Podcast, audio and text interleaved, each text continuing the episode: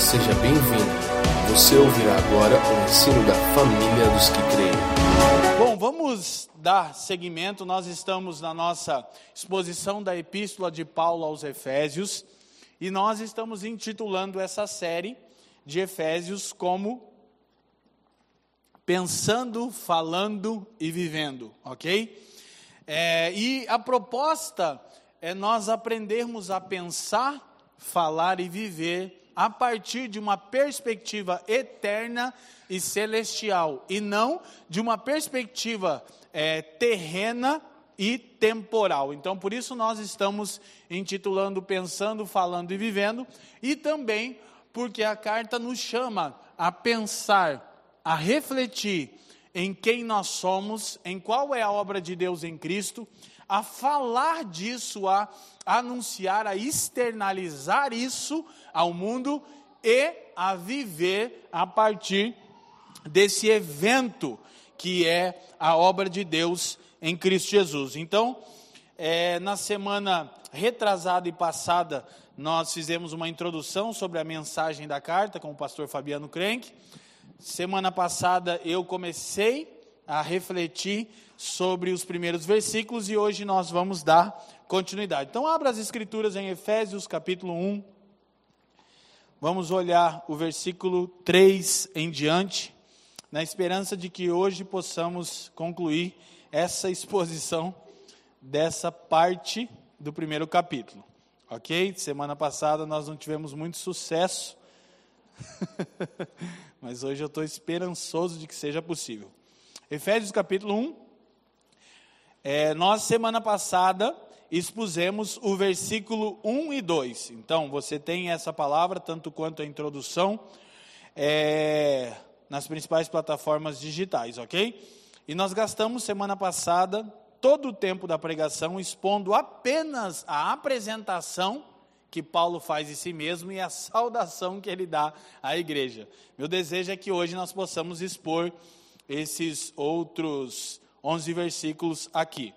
Então a Escritura diz o seguinte: Bendito Deus e Pai de nosso Senhor Jesus Cristo, qual nos abençoou com todas as bênçãos espirituais nos lugares celestiais em Cristo, como também nos elegeu nele antes da fundação do mundo para que fôssemos santos e repreensíveis diante dele em amor, e nos predestinou para filhos de adoção por Jesus Cristo, para si mesmo, segundo o beneplácito de Sua vontade, para louvor da glória de Sua graça, pela qual nos fez agradáveis assim no amado, em quem temos a redenção pelo Seu sangue, a remissão das ofensas, segundo as riquezas da graça que ele fez abundar para conosco em toda sabedoria e prudência, descobrindo-nos o mistério da sua vontade, segundo o seu beneplácito que propusera em si mesmo, de tornar a congregar em Cristo todas as coisas, na dispensação da plenitude dos tempos, tempos, tanto as que estão nos céus como as que estão na terra. Nele, digo, em quem também fomos feitos herança, havendo sido predestinados conforme o propósito daquele que faz todas as coisas segundo o conselho da sua vontade, com o fim de sermos para o louvor da sua glória, nós os que primeiro esperamos em Cristo,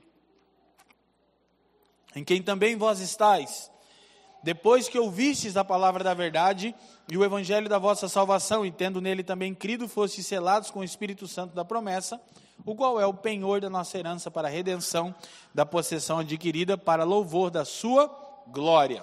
Oremos, Pai, muito obrigado por mais essa manhã onde podemos nos congregar em torno de Cristo.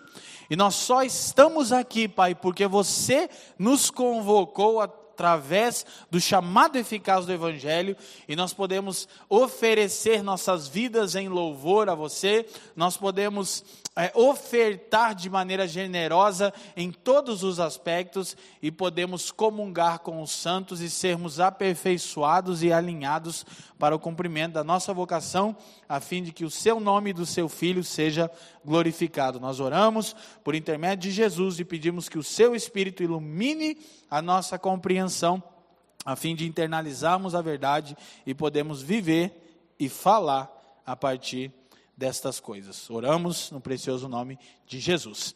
Amém e amém.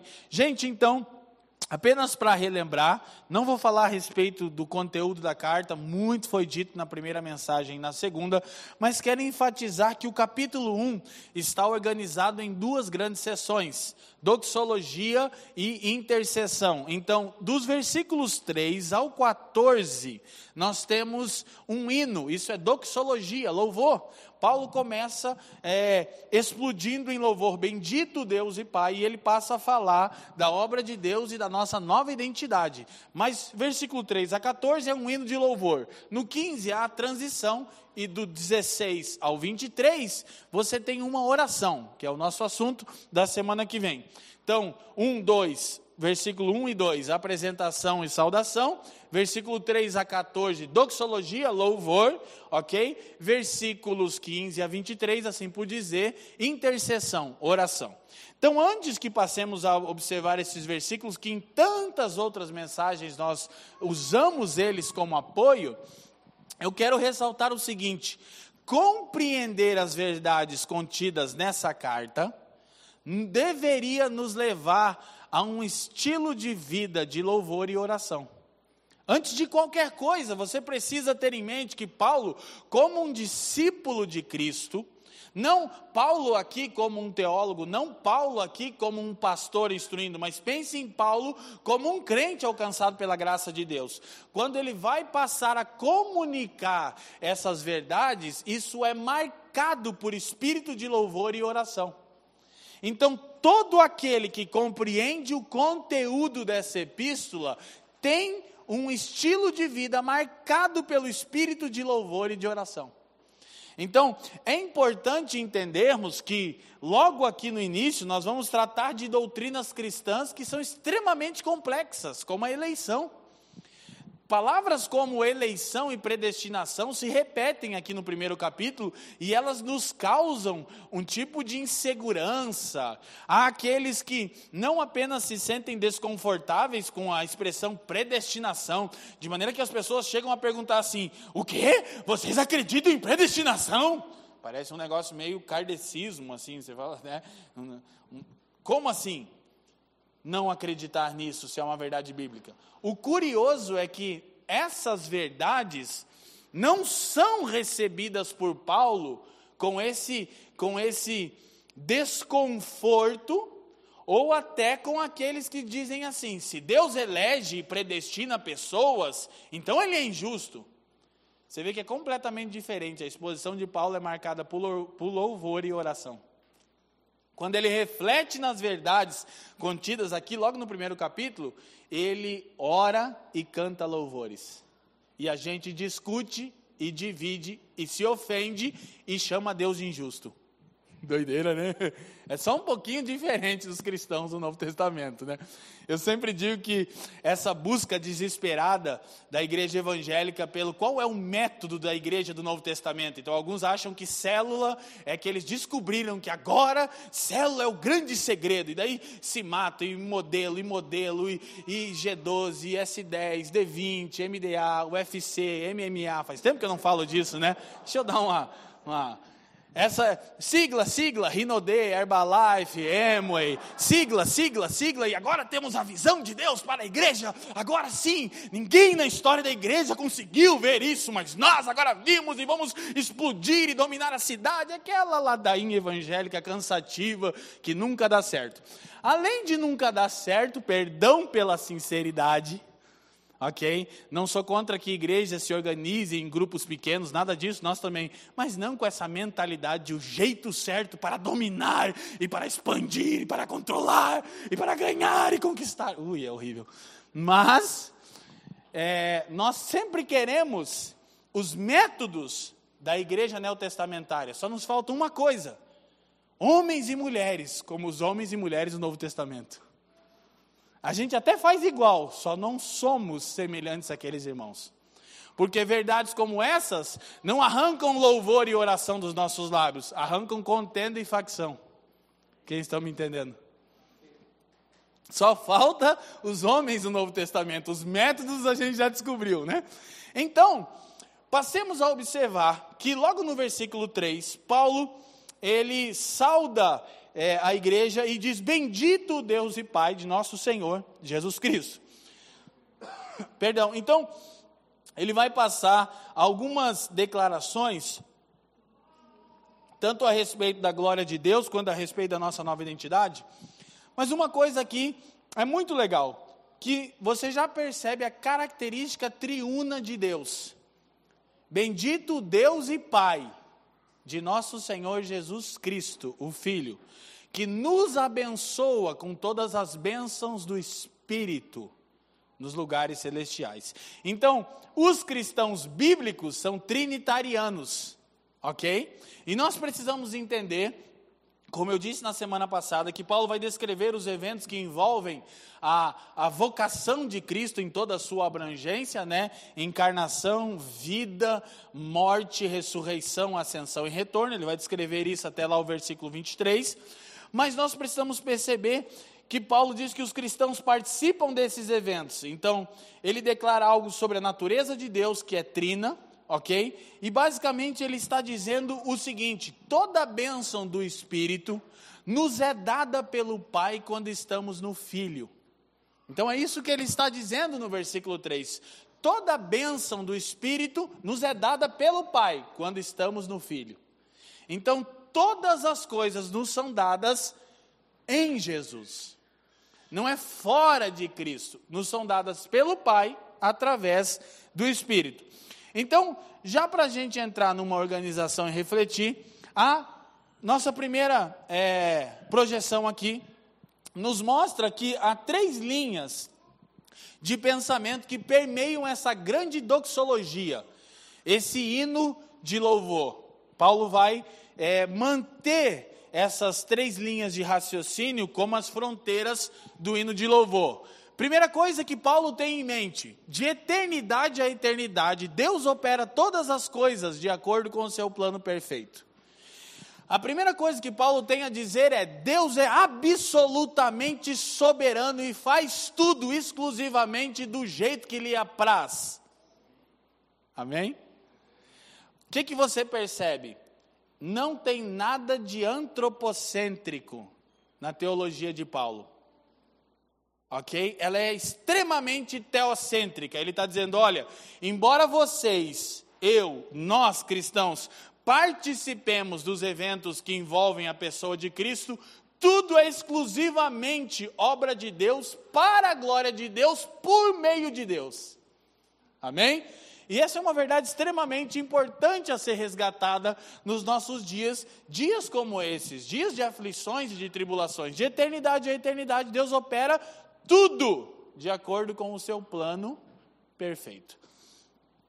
Segunda verdade contida aqui é: tal propósito é cumprido em Cristo, e, portanto, cada bênção concedida aos homens encontra-se nele. Gente, preste atenção em uma coisa: Deus não dá nada que não seja Cristo. é, nós precisamos ter em mente e essa é uma das coisas que nós sempre falamos. Ainda ontem eu conversava com alguém, ali numa, numa conversa pastoral improvisada, eu e a Fran, e a pessoa compartilhava uma determinada situação e ela estava me, me pedindo conselhos de como proceder é, em uma situação. E eu disse para ela: não dê conselhos. Eu disse, mas eu tenho aconselhado essa pessoa. Eu disse, então pare de fazer isso. Eu disse, mas o que, que eu faço? Eu disse, pregue o evangelho. E como é que é isso? Comece dizendo que essa pessoa é depravada. Ela é o alvo da ira de Deus. E se há uma coisa certa, é que Deus a destruirá.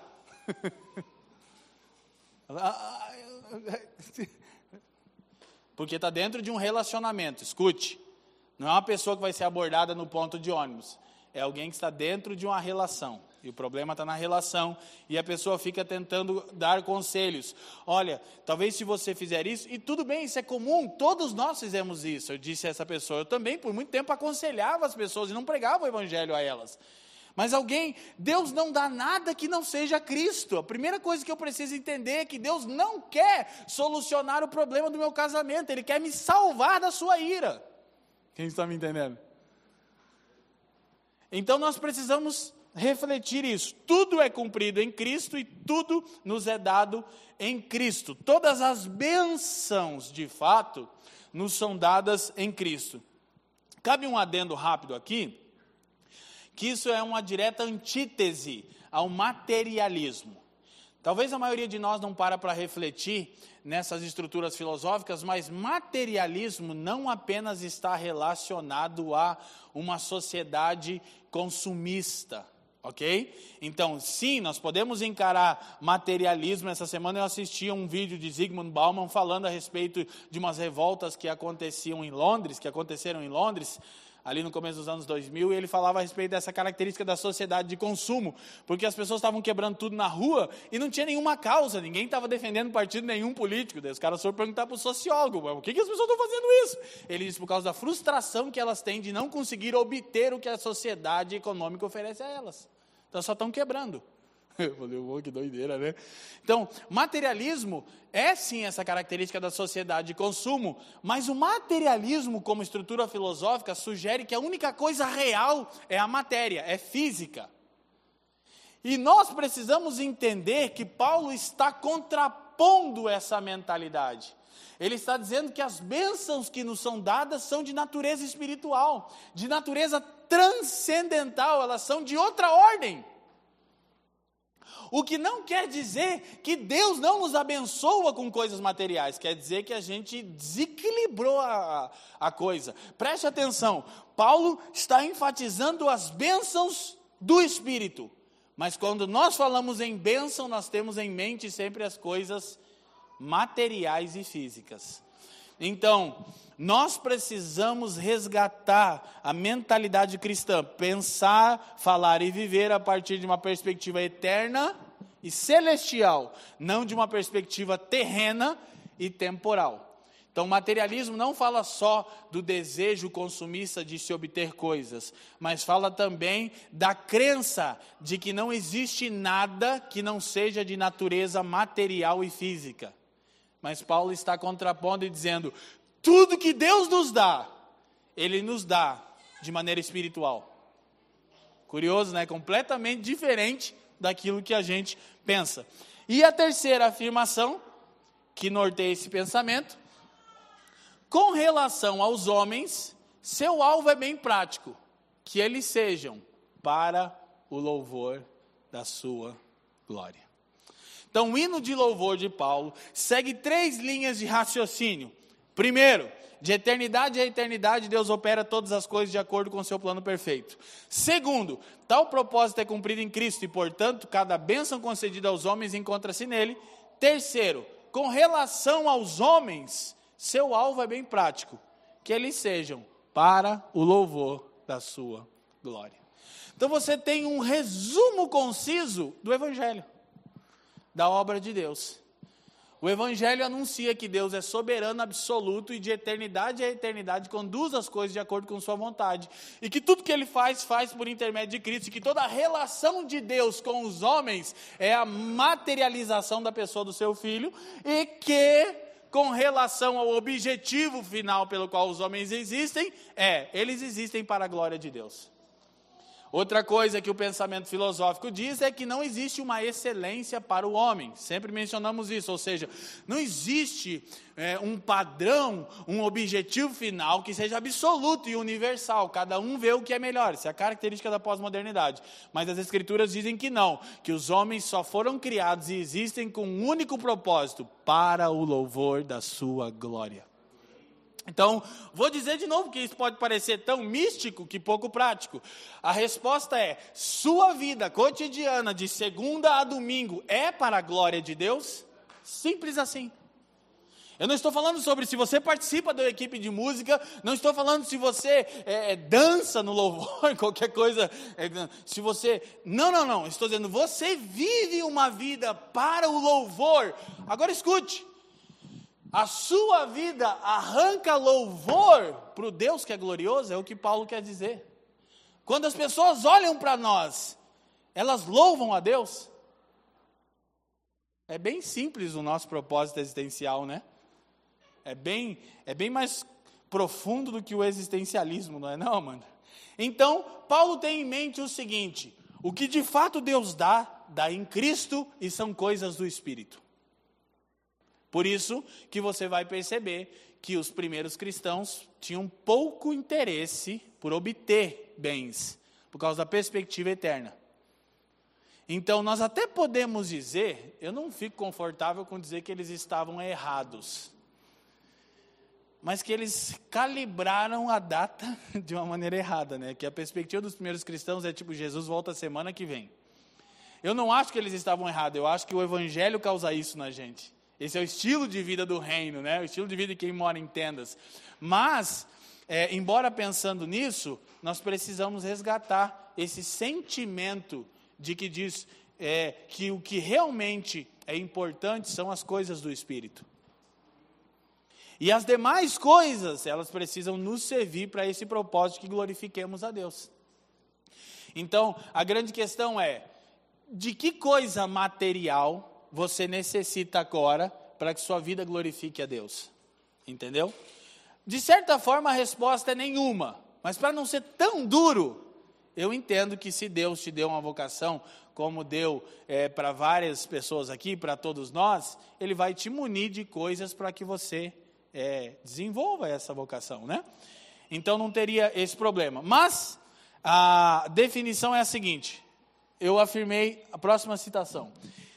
A verdadeira apreciação das coisas terrestres depende diretamente de nosso gozo e satisfação nas coisas do Espírito.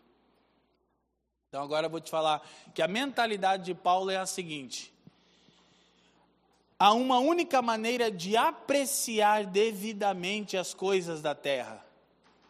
Quando o seu gozo reside nas coisas do céu.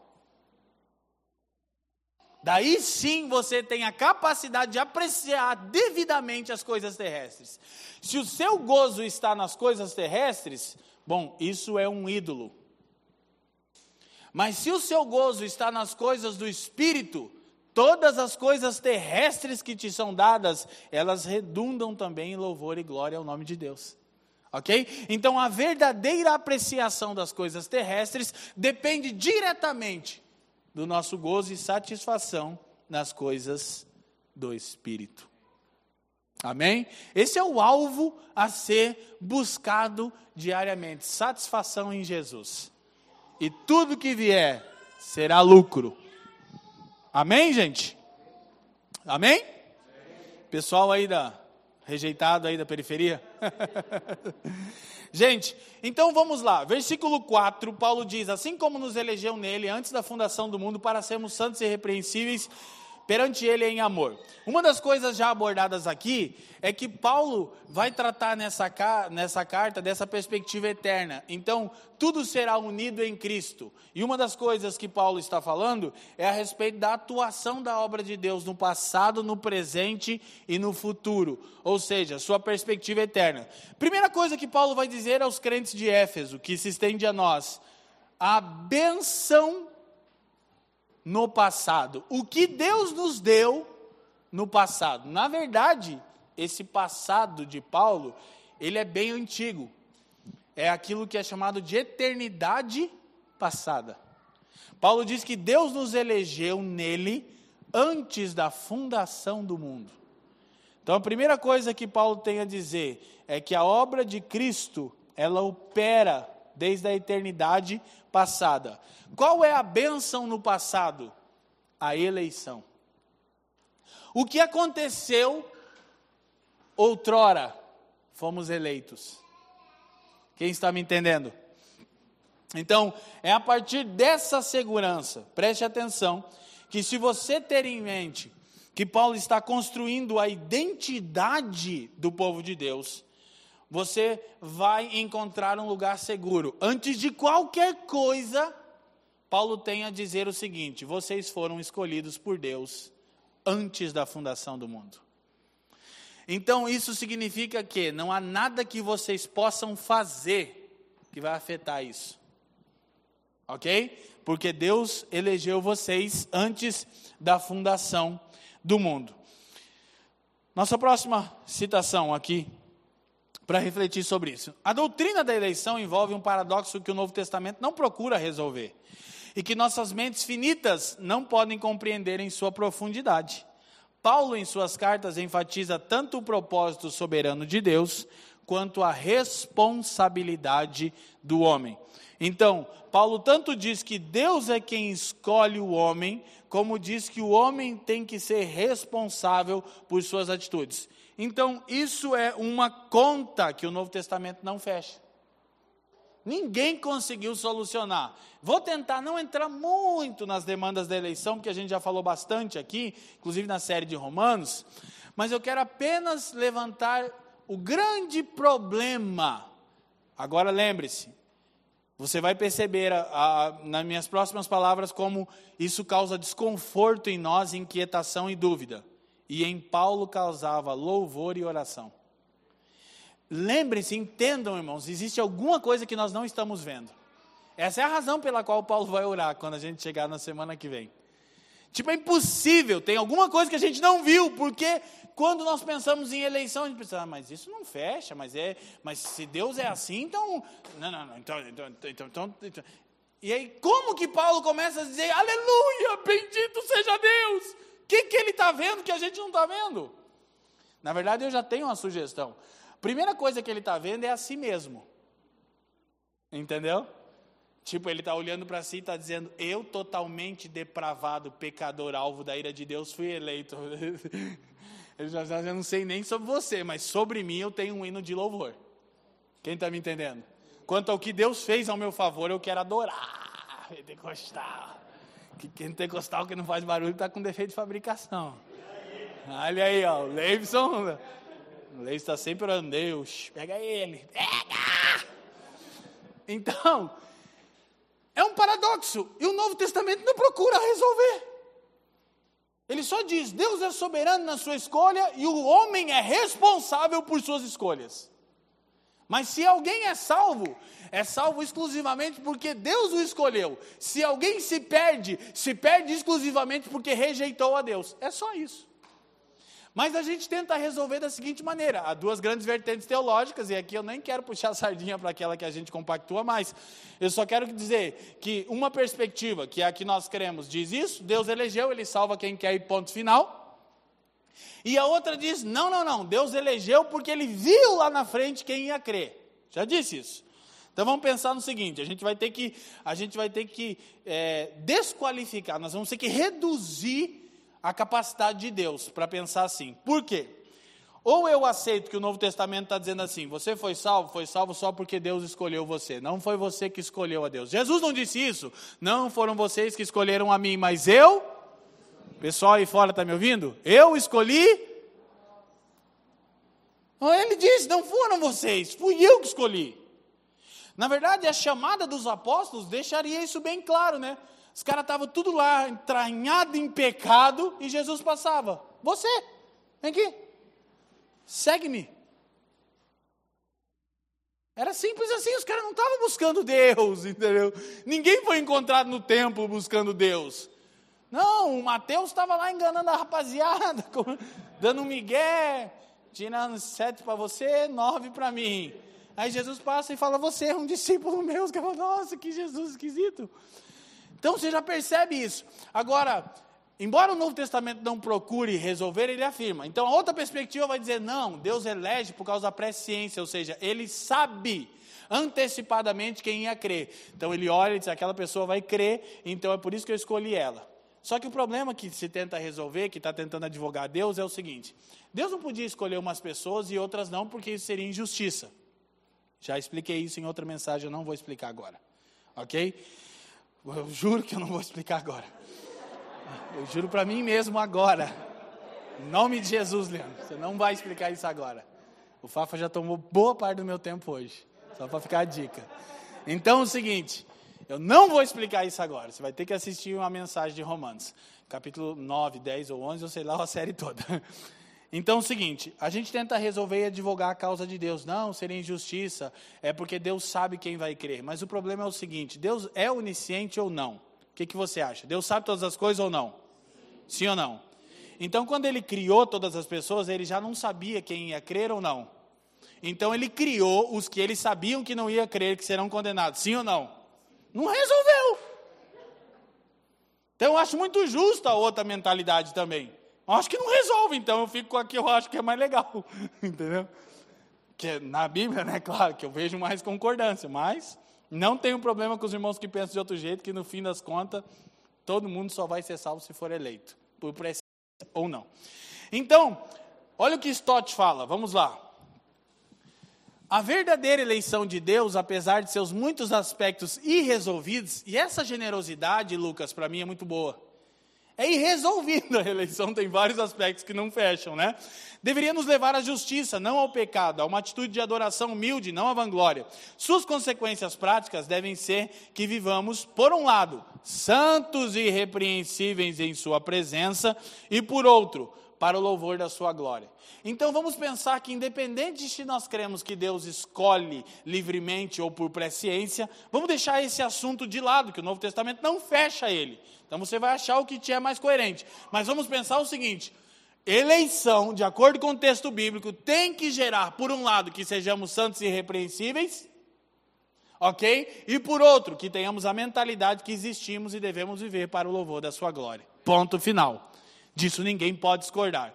Então, a ideia de que o fato de, ter eleitos, de termos sido eleitos, que nos garante a certeza da salvação, nos permite andar de qualquer forma, não é sustentada pelo Novo Testamento ok? E nenhum cristão genuíno e coerente com a Bíblia pode aceitar isso. Não, tudo bem, Deus se escolheu, ele entende, não existe isso.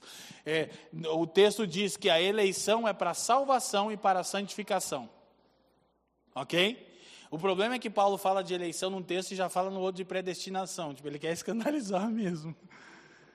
Entendeu? Ele quer chocar os irmãos. Olha só, versículo 5 nos predestinou para Ele para adoção de filhos por meio de Jesus Cristo, segundo o beneplácito de Sua vontade. Olha, então é o seguinte: para que a eleição? Diga assim: a eleição é para salvação e santificação. Então é assim que a eleição opera. Opera para que sejamos salvos da ira de Deus e santificados pelo Espírito de Deus. Amém, gente? Amém? Mas aí ele diz: e nos predestinou. E as pessoas perguntam: vocês creem em predestinação? Claro, está na Bíblia, não está escrito aqui que nós somos predestinados. Mas a questão é: para quê?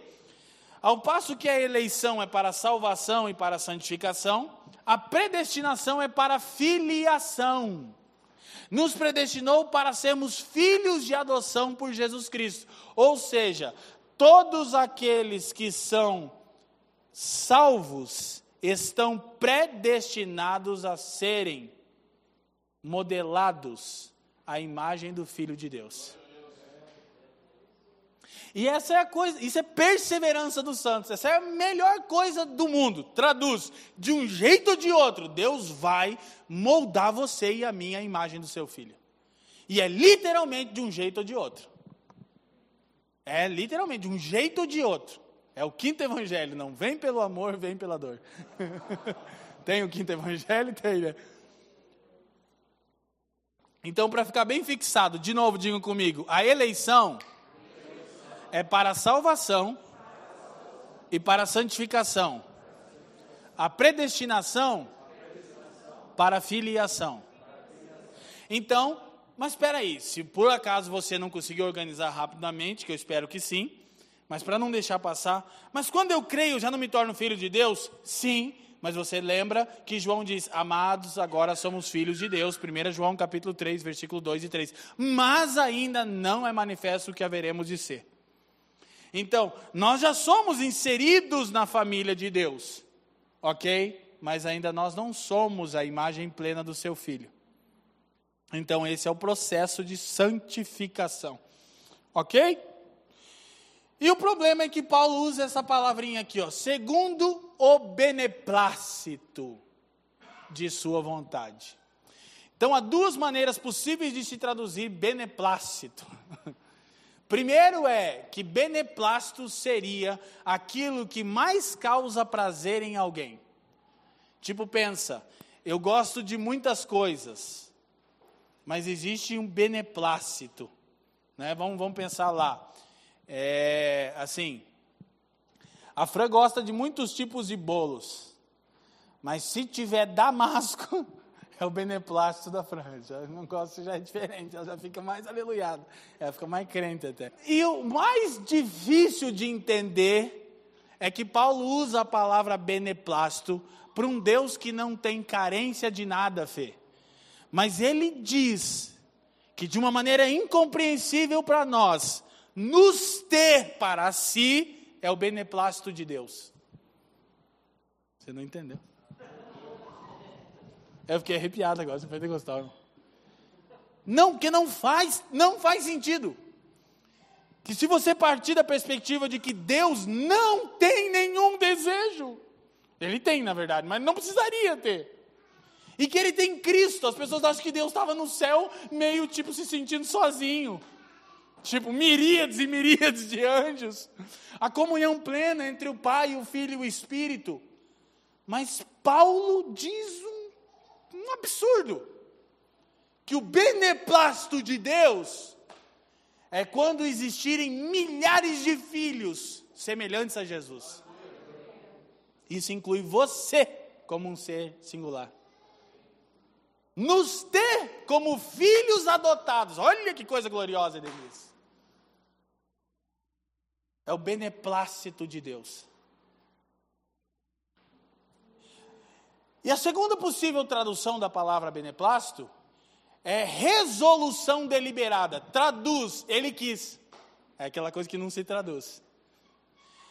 Paulo quer dizer assim, ó, tudo isso que Deus fez é por uma razão, sabe qual? E os irmãos estão ali, nossa, ele vai falar agora, ele vai explicar o que ninguém consegue explicar, e ele diz, porque ele quis.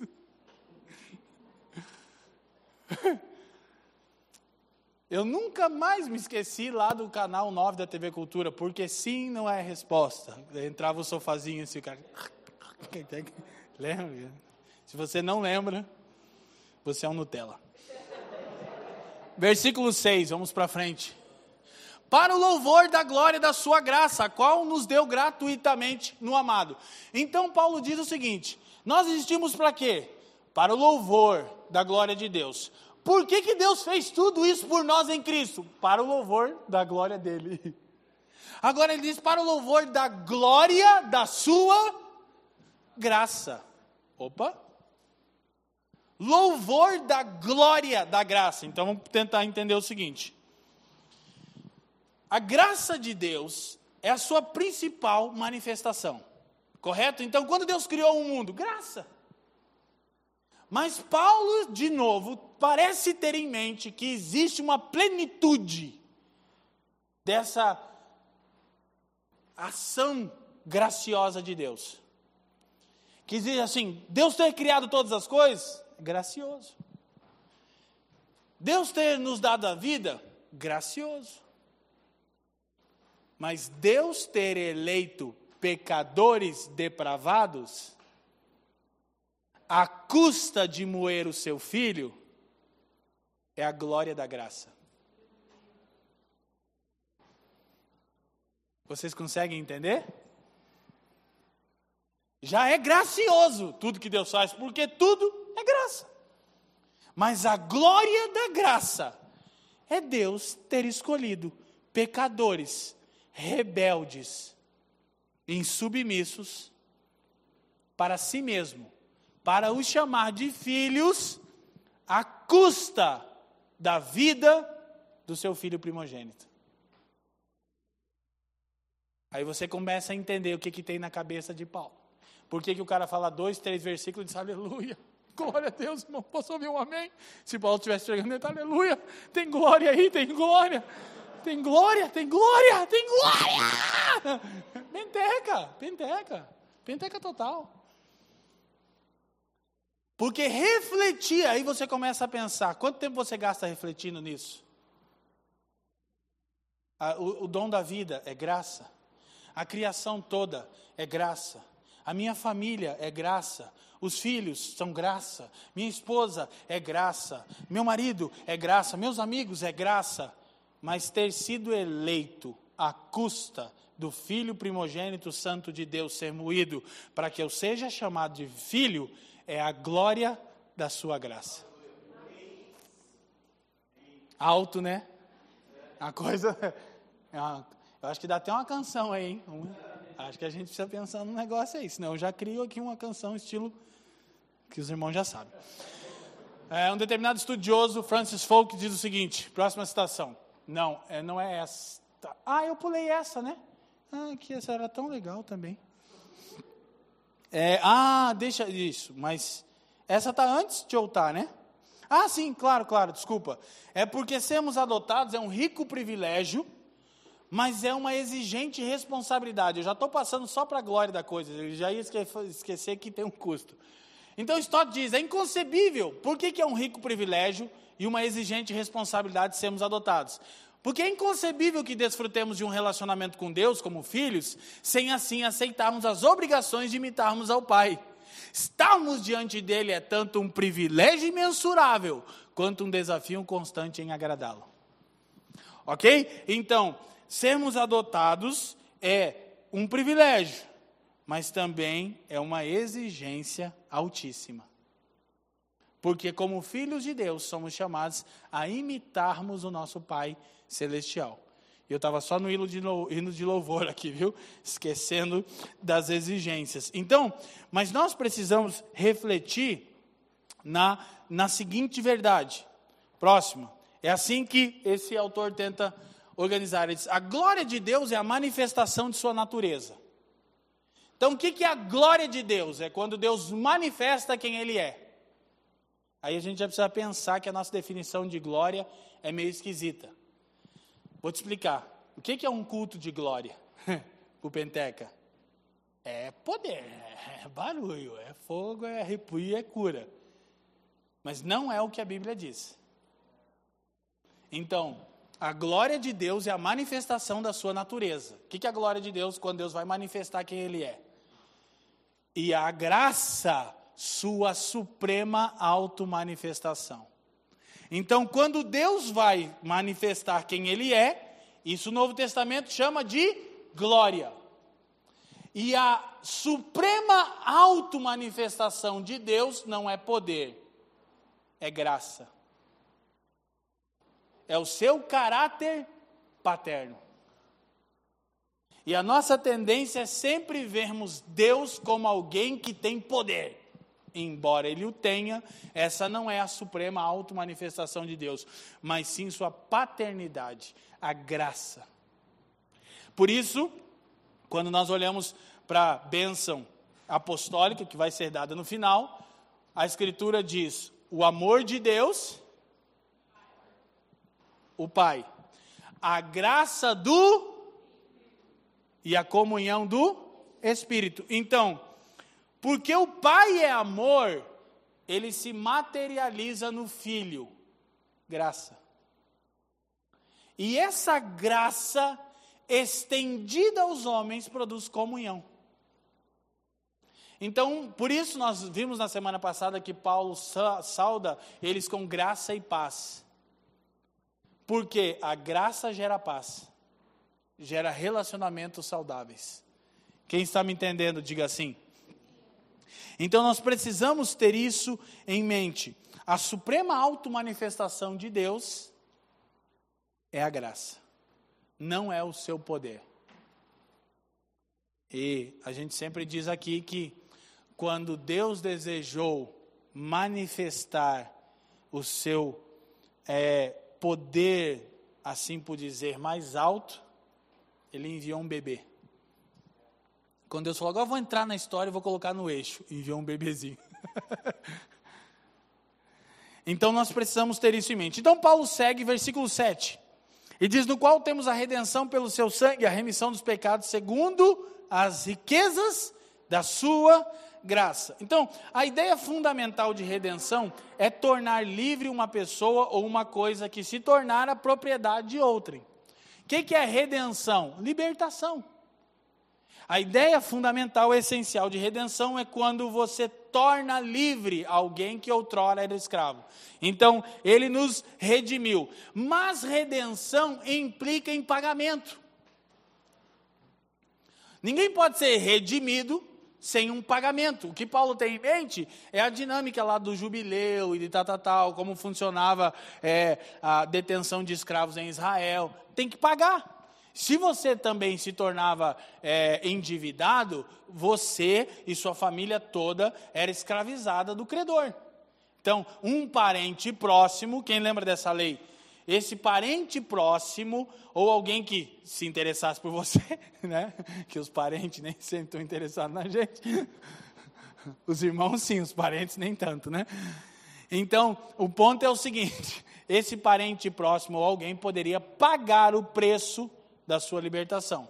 Então, redenção implica em tornar livre alguém que outrora era escravo, mas implica em pagamento. De acordo com o texto, Paulo está dizendo que o pagamento é pelo seu sangue. Sangue aqui tanto é o instrumento da libertação, quanto é o preço dela.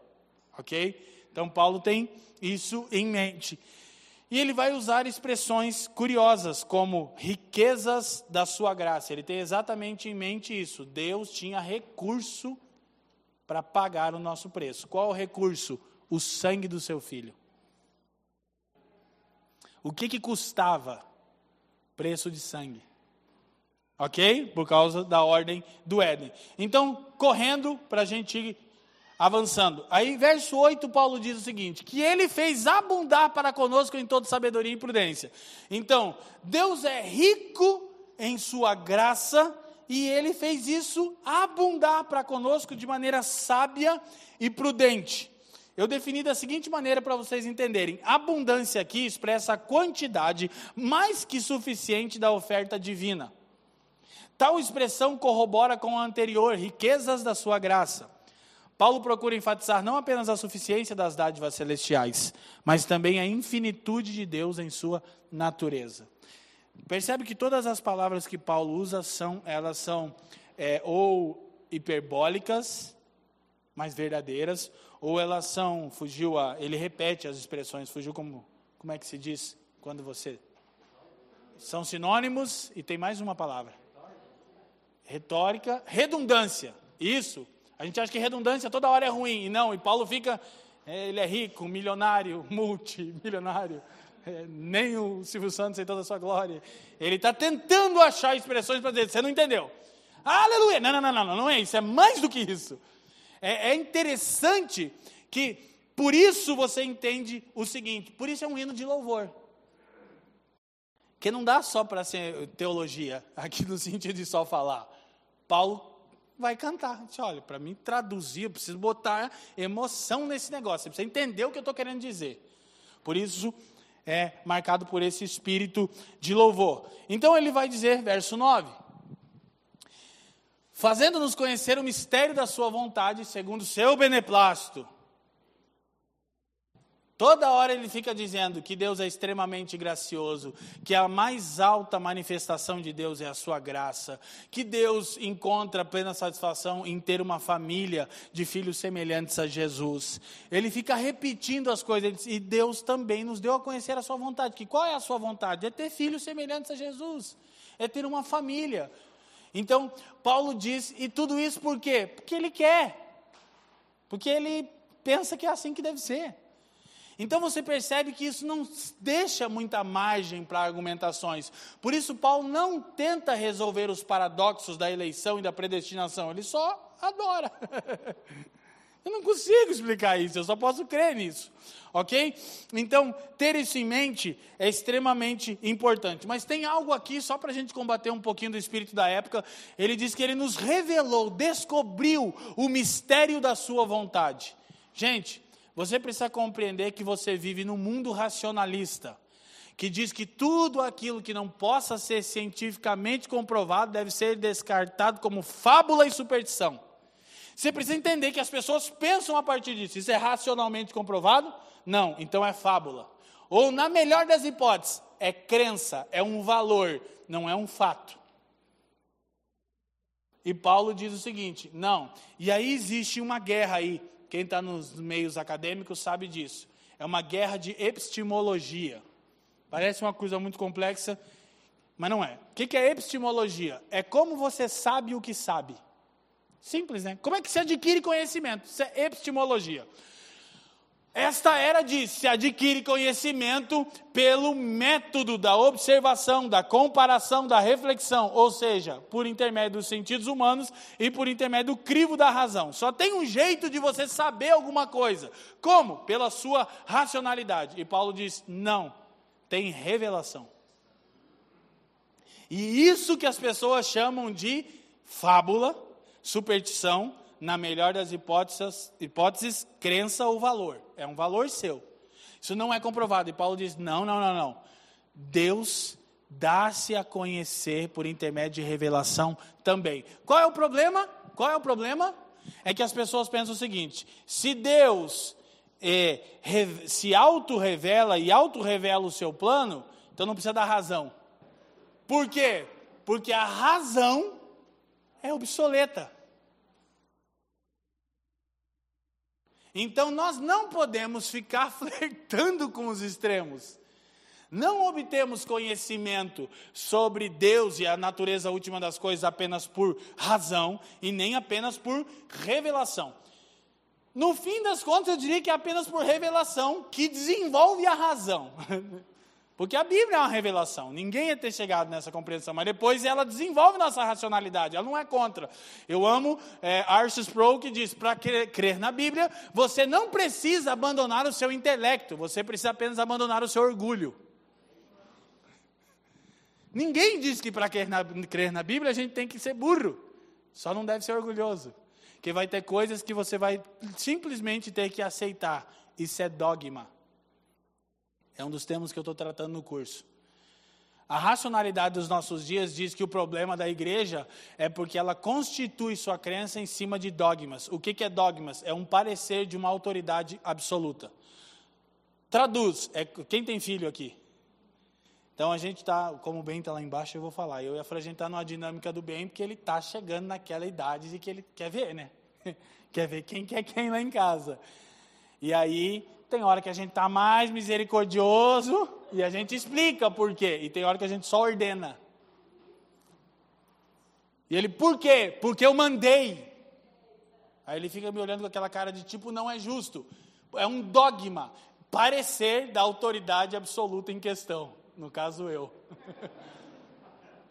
Por quê? Porque eu quero. O que, que Paulo está dizendo? Deus quer. Por que, que é assim? Porque sim. E aí, os racionalistas dizem: olha o bando de ignorante. Crê em revelação. Mas a grande questão, olha, eu não ia entrar tanto nisso, mas só para fechar o assunto, é que mesmo os racionalistas precisam de dogmas. Então, o que, que é um dogma? Dogma é o parecer de uma autoridade absoluta, algo que é dado e que você só recebe, certo? Mas dogmatismo, que é o que a igreja faz e não deveria, é quando não se procura entender até onde seja possível, porque aquela coisa é assim. Então existe uma coisa nos nossos filhos que não é ruim. Tem dia que eu deixo o bem perguntar por quê, por quê, por quê, por quê, por quê, porque essa indagação dele não é rebeldia, é necessidade de entender só. Entendeu qual que é o mistério do negócio? Não é rebeldia, gente. Por que, que Deus elege? Com qual espírito você está perguntando isso? Por que, que Deus predestina? Com qual motivação você está perguntando isso? Se é a motivação de olhar, eu sou uma droga, um lixo afundado em pecado, por que, que ele me escolheu? Aí nós vamos tentar explicar até onde dá. E no final nós vamos dizer, então não dá. Mas a gente tenta, que é bonito que a gente prega, né? Prega, prega, prega, e diz, olha, no fim a gente crê, né? Mas desenvolvemos uma racionalidade extremamente técnica para chegar lá. Filosofia, aleluia, glória a Deus. Quem está me entendendo? Só que existe esse outro extremo de você fica ou só na racionalidade. Então, um determinado autor chamado William Barclay diz o seguinte: próxima citação. Cristo outorga aos homens a habilidade de ver as grandes verdades últimas. Isso é maravilhoso, irmão. Porque, escute, escute, o grande lance o grande lance de toda a existência do homem centrado em si mesmo, o existencialismo que perturba a raça humana é qual é a verdade última? Qual é a verdade absoluta? O que que rege todo o universo? Preste atenção. Preste atenção. Esse era o questionamento do aquilo que são chamados os filósofos pré-socráticos. Vou terminar aqui, semana que vem eu termino o resto, tá bom? Não vai dar. Qual é a última questão? É a seguinte: Da onde o homem vem? De onde se origina todas as coisas? E aí você percebe que até mesmo os racionalistas, eles precisam crer em dogmas. Olha como é injusto quando alguém te chama de, de ignorante por ser crente em revelação. Esse que está te abordando, que talvez seja um cientificista, alguém que só crê em fatos comprovados pela ciência, tem um monte de fato que ele não pode comprovar. Tipo assim, ah, o Big Bang, é, estava lá? Que tinha um cara da escolinha do professor Raimundo, não era? Tem uma foto, um registro. Não tinha? Esqueci que tinha um personagem assim, né? Não estava. Aí toda a ciência parte de um dogma, que é um dogma bíblico. Qual é o dogma? O universo é ordenado. Tipo assim, ele faz sentido, causa e efeito. E aí a pergunta é: como é que você sabe que o universo é ordenado? Aí você diz, não, veja bem, a gente não sabe assim, né? A gente crê. Porque se o universo não for ordenado, não tem sentido de se estudar o universo, você não vai chegar a conclusão nenhuma. Por quê? Aí tem, ó, só para você entender, escuta. Esse é o momento que você pensa, o que isso tem a ver com a vida prática? E você começa a compreender. Por isso que daí depois vem um tempo dessa, dessa crença da ciência moderna. O universo é ordenado, Isaac Newton. A coisa é tudo causa e efeito, causa e efeito, causa e efeito. Então ele é fechado. O universo é um ciclo infinito de causa e efeito. Então, já os cristãos reformados diziam: sim, o universo é ordenado, mas ele não é fechado. Deus intervém na história. Ok? Ele está controlando a história para onde ele quer que ela vá, que a semana que vem a gente vai falar disso. Não, a gente não está solto.